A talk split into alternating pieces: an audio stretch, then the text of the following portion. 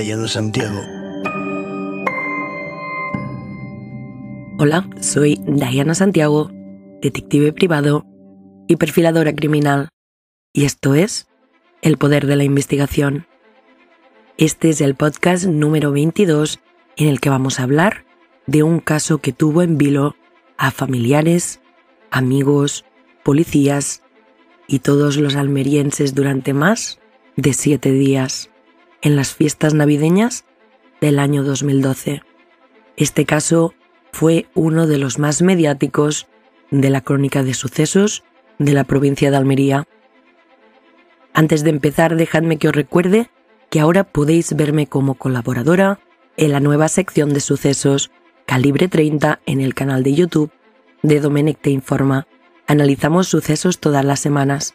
Os dejo el enlace en la descripción del podcast. Ahora sí, estate atenta y atento porque empezamos.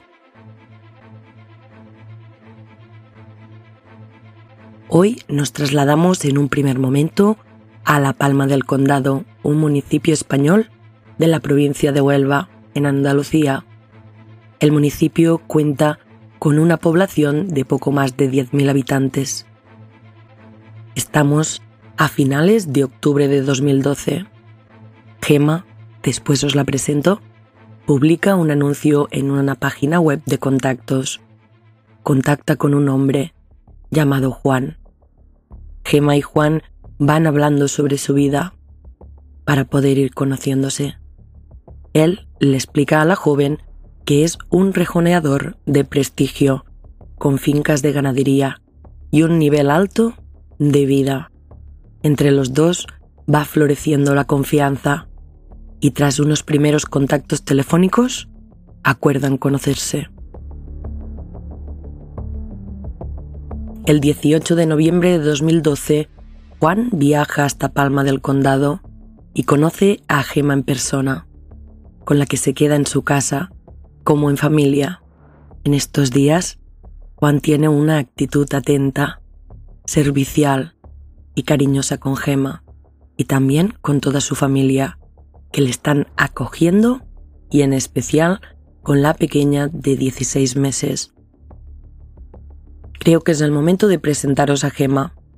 Gema María Cuerda, de 33 años, vive en Palma del Condado, en Huelva madre de la bebé de 16 meses, Miriam Cuerda, y con tres hijos más. Pero vamos a continuar con el caso.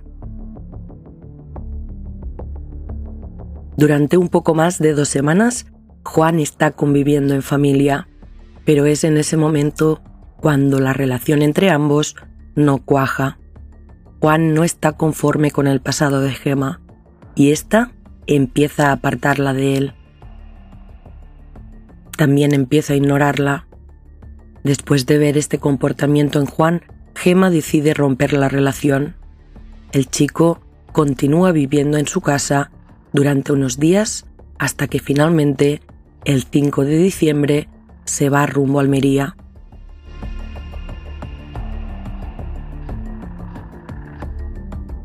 A mediados de mes, Juan vuelve a contactar con Gema, le pide que vaya a Almería porque le quiere regalar a su hija Miriam un traje para el bautizo y debe tomarle las medidas. Gema, que no confía en él, no quiere ir.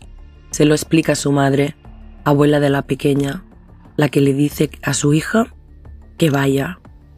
Ella había trabado una amistad con el joven. Juan insiste, y aún y las dudas, Gema acepta la propuesta. Prepara todo para viajar en tren hasta Guadix.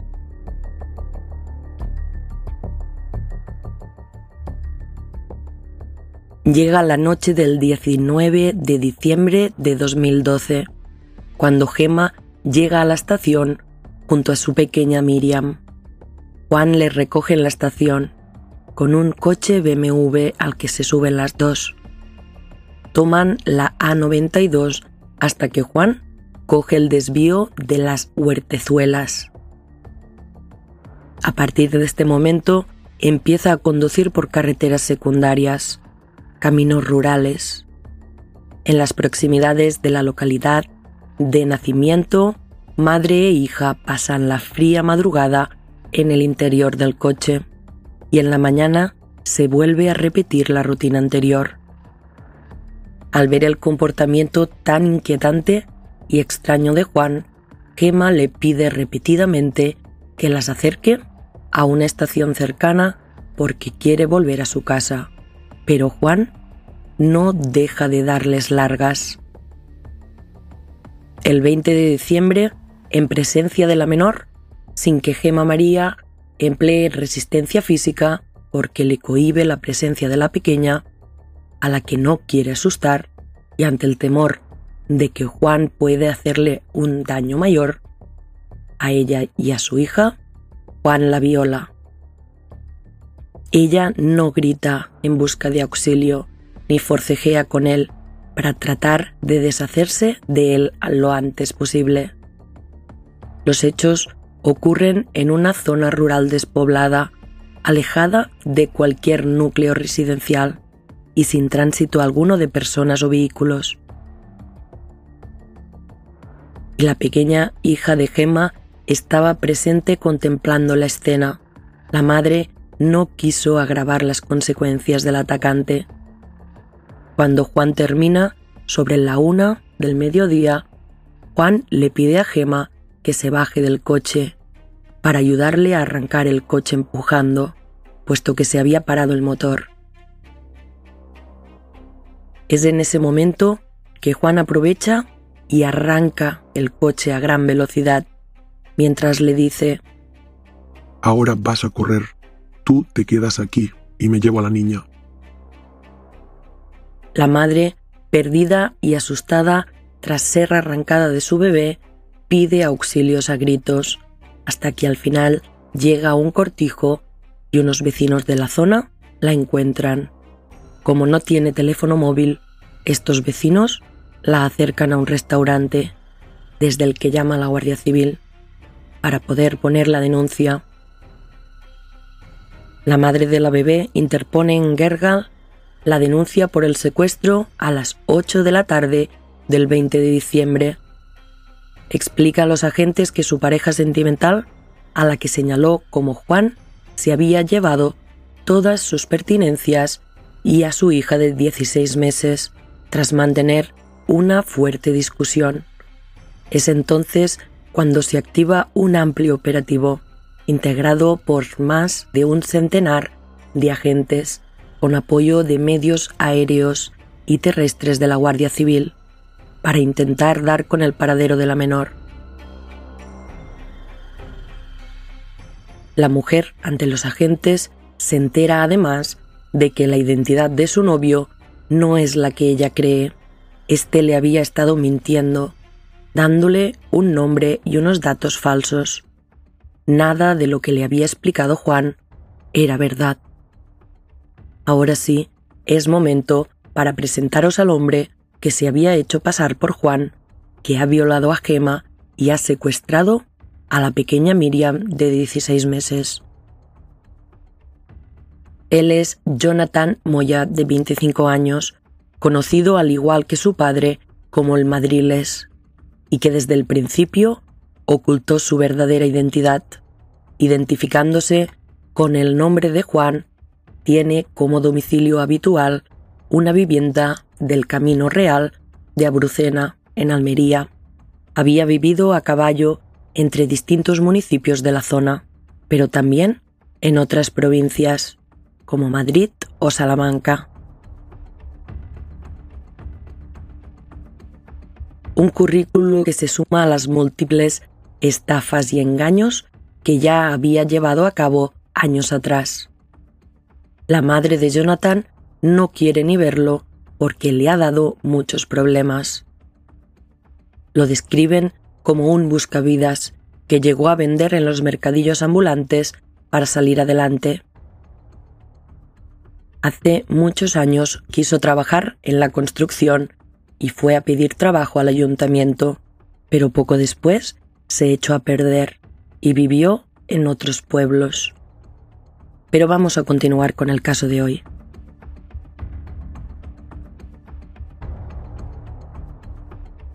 Empieza el operativo que trabaja de manera ininterrumpida y en el que participan todas las unidades disponibles de la zona, entre ellas la Unidad de Seguridad Ciudadana, la Unidad de Helicópteros y los perros de servicio cinológico. Además, la Guardia Civil activa controles al tráfico rodado en todos los accesos y salidas de la zona comprendida entre los municipios de Alba, Piñana, Gergal y Alboloduy. El Instituto Armado ha repartido carteles con la fotografía de Jonathan. Jonathan conoce muy bien el terreno, es un experto conocedor de la zona y eso dificulta la búsqueda para los agentes. Durante estos días de búsqueda, Gemma intenta hablar en varias ocasiones con Jonathan, pero no hay éxito. El hermano de esta consigue conversar con Moya por teléfono hasta en tres ocasiones y le pide que devuelva a la niña, cosa que también hace la expareja de Jonathan, pero no lo consiguen. El dispositivo en medio aéreos y terrestres se centra en registrar propiedades de allegados, así como cortijos, apriscos de ganado, refugios de cazadores, parajes escarpados y de difícil acceso. Pero no se logra dar con Jonathan.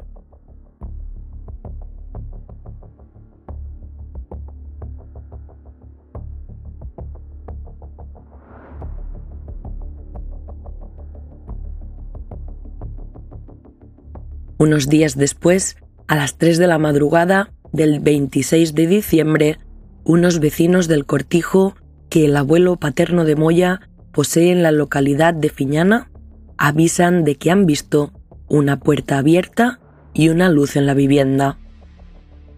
Los agentes se desplazan al lugar inmediatamente, pero cuando llegan ya no está allí. Lo que sí encuentran son unos pañales tirados junto a una ermita cercana, lo que les hace sospechar que se encuentra cerca. Al final, es su teléfono móvil lo que le delata indicando su posición. El arresto se produce en un cortijo de un familiar situado en la zona donde estaba acotada la búsqueda del operativo que activó la Guardia Civil.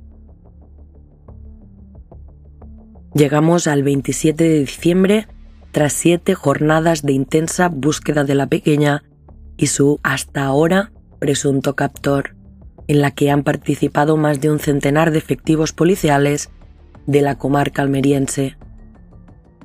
Es detenido a primera hora de la tarde acusado de secuestrar a la hija de una mujer con la que mantuvo una breve relación sentimental después de conocerse en Internet y con la que solo habría mantenido un encuentro en persona. Jonathan estaba escondido en el momento del arresto dentro de la zona que la Guardia Civil tenía acotada desde que comenzó la investigación. La sorpresa es cuando se dan cuenta que no hay ni rastro de la pequeña Miriam. La pequeña no está en el lugar donde se ha practicado la detención. Jonathan es interrogado por los agentes de la Policía Judicial de la Comandancia de Almería y se decreta el secreto de sumario por el titular del Juzgado de Instrucción número 2 de Almería. La Guardia Civil baraja la posibilidad de que Jonathan haya podido entregar a la niña a una tercera persona antes de ser detenido. Además de Jonathan, los agentes terminan deteniendo en Almería a Raúl Ríos, un amigo que fue interrogado en varias ocasiones por los investigadores.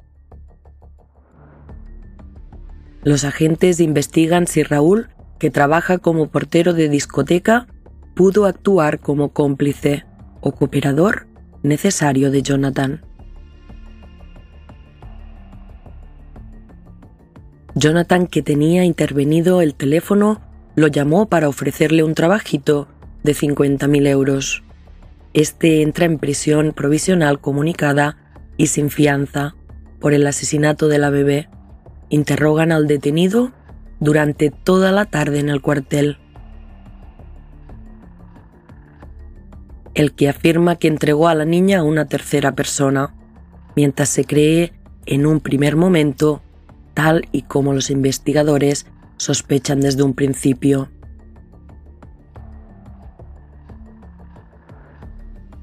Jonathan mantiene varias versiones sobre el paradero de la niña. En primer lugar, aseguró a los agentes que se le había entregado a un amigo y que éste se la había llevado a Sevilla. Pero tras largas horas de interrogatorio, el presunto asesino se derrumba ante los agentes. Asegura que la pequeña murió accidentalmente mientras la tuvo secuestrada. Este entra en régimen de prisión comunicada y sin fianza por orden del juez de instrucción número 2 de Almería. Sin embargo, finalmente, Moya confesa. Se escondió en el cortijo familiar Torre Marfil y allí retuvo a la bebé con vida hasta que cometió el crimen entre los días 24 y 25 de diciembre. Explica que después arrojó a la menor a una balsa de agua cercana a la zona que intentó hacerla desaparecer después de que la niña se le muriera. Sin embargo, ya os adelanto que, como os explicaré más adelante, la autopsia desmentirá su confesión.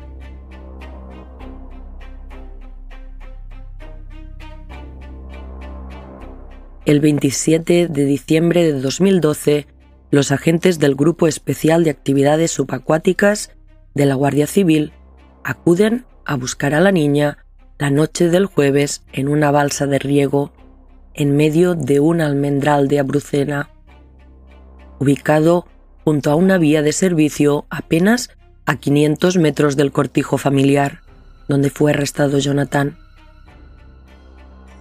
Horas después, hallan el cuerpo en el fondo de la balsa de la pequeña Miriam envuelto en una bolsa con varias piedras adentro para impedir que flotara.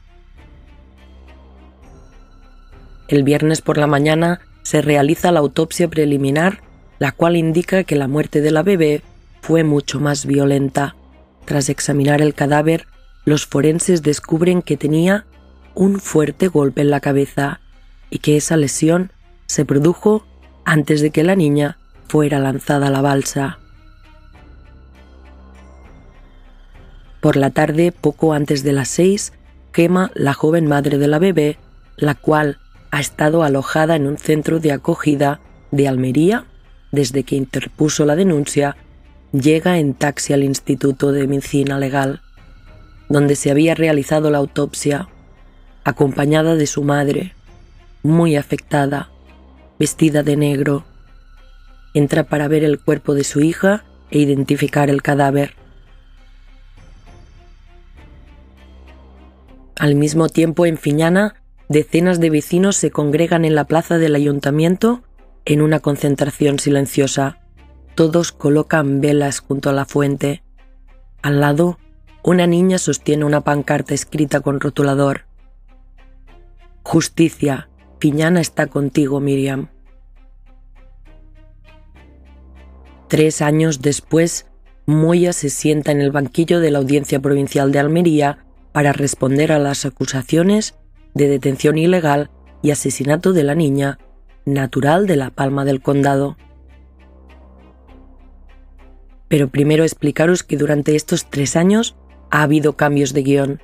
El primero, el archivo de los cargos contra Raúl, el amigo de Jonathan, quien estaba cumpliendo prisión preventiva, pero luego fue exonerado de responsabilidades en el caso y ha emprendido también una campaña para intentar limpiar su nombre y denunciar una supuesta manipulación por parte de los investigadores para inculparle. Además, Jonathan Moya se ha enfrentado a cinco procesos judiciales por apropiación indebida y ha acumulado condenas que suman más de una década de cárcel.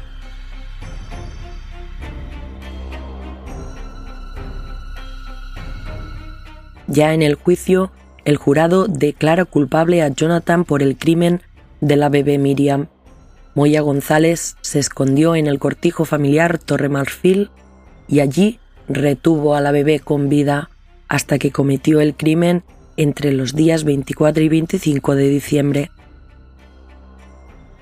Posteriormente, metió el cuerpo en una bolsa de deporte con su ropita y 15 piedras y la arrojó al interior de una balsa de riego con un bloque de hormigón atado por fuera para hacer contrapeso.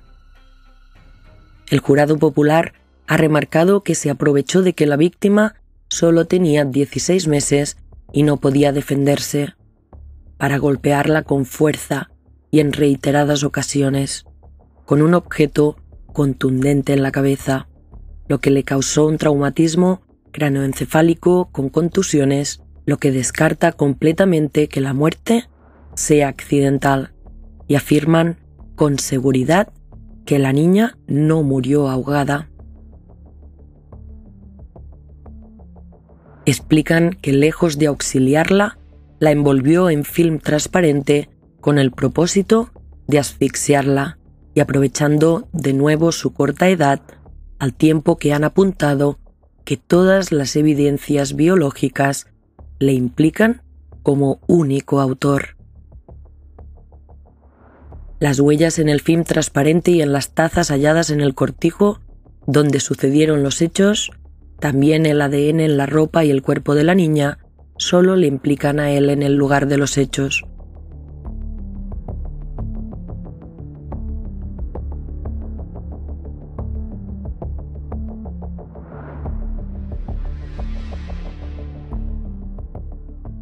Así que casi tres años más tarde de los hechos, el año 2015, fue condenado por la Audiencia Provincial de Almería a 23 años y 7 meses de prisión. Un jurado popular consideró probado por unanimidad que Jonathan Moya raptó y asesinó a la bebé Miriam de 16 meses en la Navidad del año 2012. También añadieron el magistrado Luis Durban, dada la particularidad grave de los hechos, estableció que no se concediera al acusado el tercer grado hasta el cumplimiento de al menos la mitad de la pena impuesta.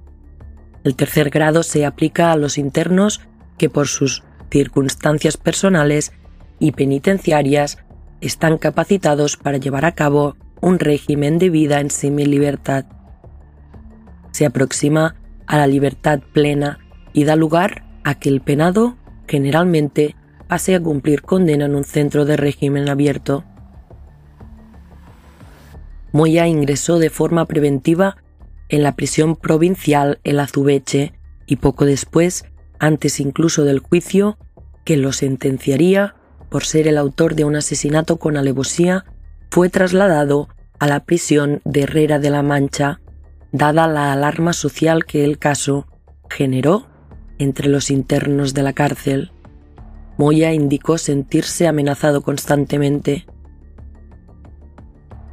Y así que desde la penitenciaría de Herrera de la Mancha fue trasladado a la de Topas, en Salamanca, donde actualmente sigue cumpliendo la condena de asesinato de la bebé Miriam, además de otros delitos de estafa, detención ilegal violación, falsedad documental y apropiación indebida, por los que también fue sentenciado. La suma de todas las condenas de Jonathan Moya le llevarán a estar privado de libertad hasta el año 2040.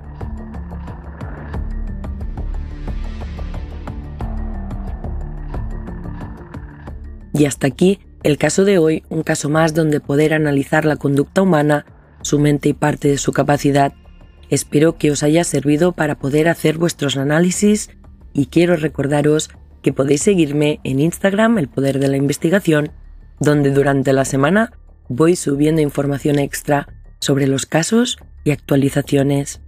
También si os gusta el podcast y queréis ayudarme a que crezca esta pequeña gran familia, agradecería muchísimo si podéis compartir el podcast, dejar vuestros comentarios, darle me gusta y todo eso que se dice. Hay además Tenéis el link por si queréis invitarme a un café. Muchísimas gracias y recordad que puedes escucharme en Spotify, Evox y Amazon Music. y nos vemos el próximo lunes. Pero tú, tú que me escuchas, te quiero. Salud. Creado, presentado y producido por Dayana Santiago. Edición de audio y creación musical Joel Villar.